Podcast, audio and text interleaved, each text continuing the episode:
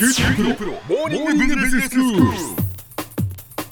今日の講師は九州大学ビジネススクールでマーケティングがご専門の岩下仁先生ですよろしくお願いしますよろしくお願いいたします。先生今日はどういうお話でしょうか？はい、前回からですね、えーコモディティ化市場における製品開発についてお話を進めてきましたよね。はいえーこのコモディティ化に陥ったカテゴリーで、企業はどういった製品開発を進めることで値崩れを起こさないですね強い製品を開発できるでしょうか。うんまあ、コモディティ化というのはそのいわゆるその、まあ、日用品化ではないですけれどもこう一般化してしまって結局企業がそのあまりこう差がなくなるで価格競争に陥ってしまうようなその製品のことでしたよね。そうですね、そういった製品のまあ状況をコモディティ化というふうに、えーまあ、例えばだから洗剤だとか、はいそのまあシャンプーだとか、はいまあ、そういうものですよね。はい、そうですね。お水とかそういったものになりますよね。はいはい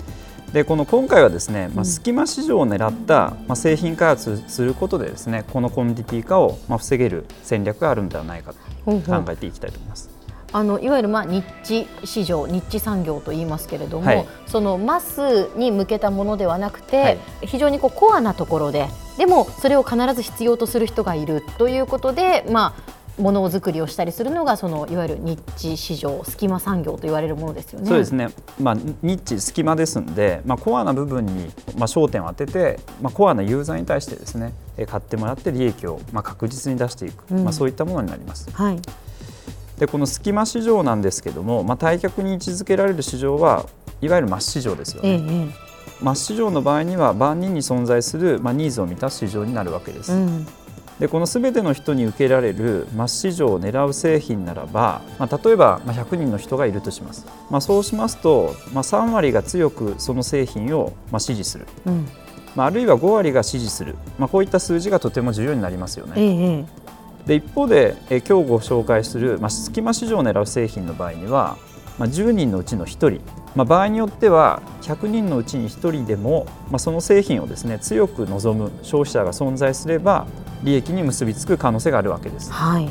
えそうした一部の人々に強く支持される隙間市場を狙った製品、まあ、こういった製品は売り上げこそは小さいわけですけれども、うんまあ、高いまあ利益を期待することができるわけです。えええ今回はですねこの隙間市場を狙って、まあ、製品開発でヒット商品を連発しているえキングジムの商品開発について見ていきたいと思います。えはい。キングジムというと、まあ、ファイルといったですね、まあ、従来の文具だけではなくて、まあ、テプラはい。まあ、こういった電子文具なども開発している、まあ、我が国の、まあ、代表的な文具メーカーになります。はいはい。でこの、えーキングジムの、えー製品開発のポイントなんですけども、えー3点ございます。はい。まず1点目は、えーわずかな消費者の声をニーズとして受け止めることができる組織感度です。うん。通常のマーケティング調査では、まあ、市場の共通点を探すためにえーターゲットとなる人に対して、まあ、大規模なアンケートを実施するわけです。ええまあ、多くの人をですねえ長官図のように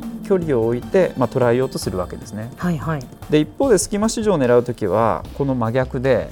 一部の消費者にしつこくインタビューを繰り返して虫眼鏡で見るように彼らのニーズを見ていくわけです。ほまあ、ですので先ほどの例に出した、まあ、100人のうちの1人、まあ、この金銭に触れるような結果が得られるわけなんです。まあ、キングジムはですねえ特定のユーザーに対してのインタビューを徹底して行っているというふうに言われています。へえ。え2点目なんですけどもえ常に新しい隙間市場を追い求める機械探索力にありますはい。えこの探索力を養うためにえキングジムではユニークな開発会議がえ行われていると言われていますこ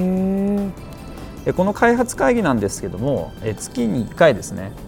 え製品の開発担当者が、まあ、企画立案してえ社長以下役員が開発投資に値するかえこれを決定しますうん。出席者の発言は均等になっていて、まあ、多数決では決めないよと、まあ、ここがポイントなんですけども、はい。えある発言に対してですね一人でも絶賛したら、うん。まあ、ヒットの可能性があるとして開発を承認するわけです。はあ、そうか。まあみんなに受けなくてもいいわけですもんね。一人でもあこれはいいんじゃないかと思う人がいるということは、やはりそこにニーズがあるということですよね。おっしゃる通りです。えこのいわゆるですね、まあ、極論ですよね。このアイデアをえ具体化することによって特定層のニーズを捉えた優れたニッチ製品が開発されるわけなんです。ん。え3点目がえ決して難しい技術開発には頼らない点です。キングジムが生み出したヒット商品の一つにえデジタルメモポメラがありますはい。え特別なペンを使ってタッチパネルに触れるだけで字が書ける、まあ、こういった製品ですうん。え紙を無駄にしないのでエコでありますし何といってもゴミが出ないわけです、うん。え実はこのポメラメールインターネットゲーム、まあ、こういった機能を全て切り捨てていて、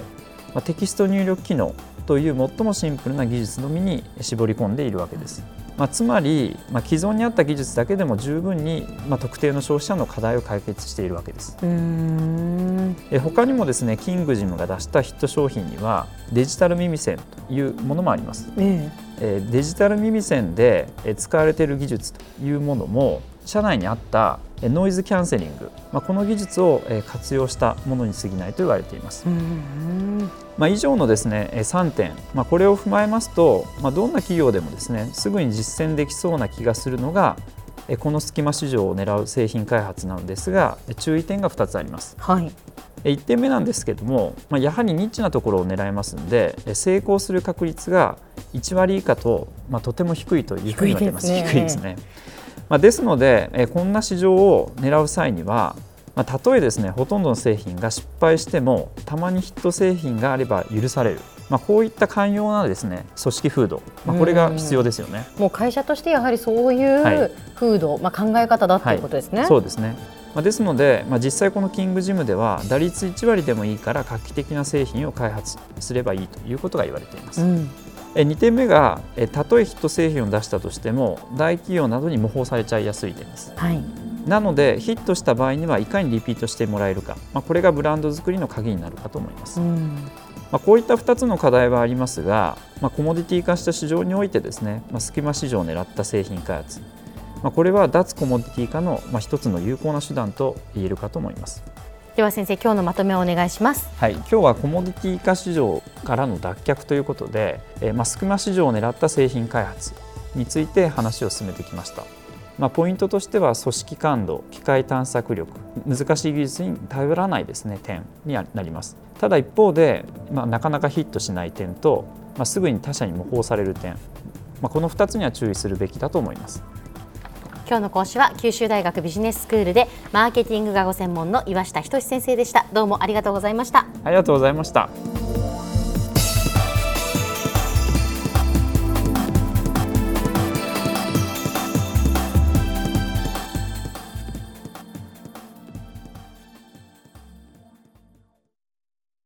QT プロは通信ネットワーク、セキュリティ、クラウドなど QT ネットがお届けする ICT サービスです。九州中に展開した光ファイバー網を基盤に一番身近なビジネスパートナーとして九州の企業自治体の皆様をサポートします。詳しくは QT プロで検索を。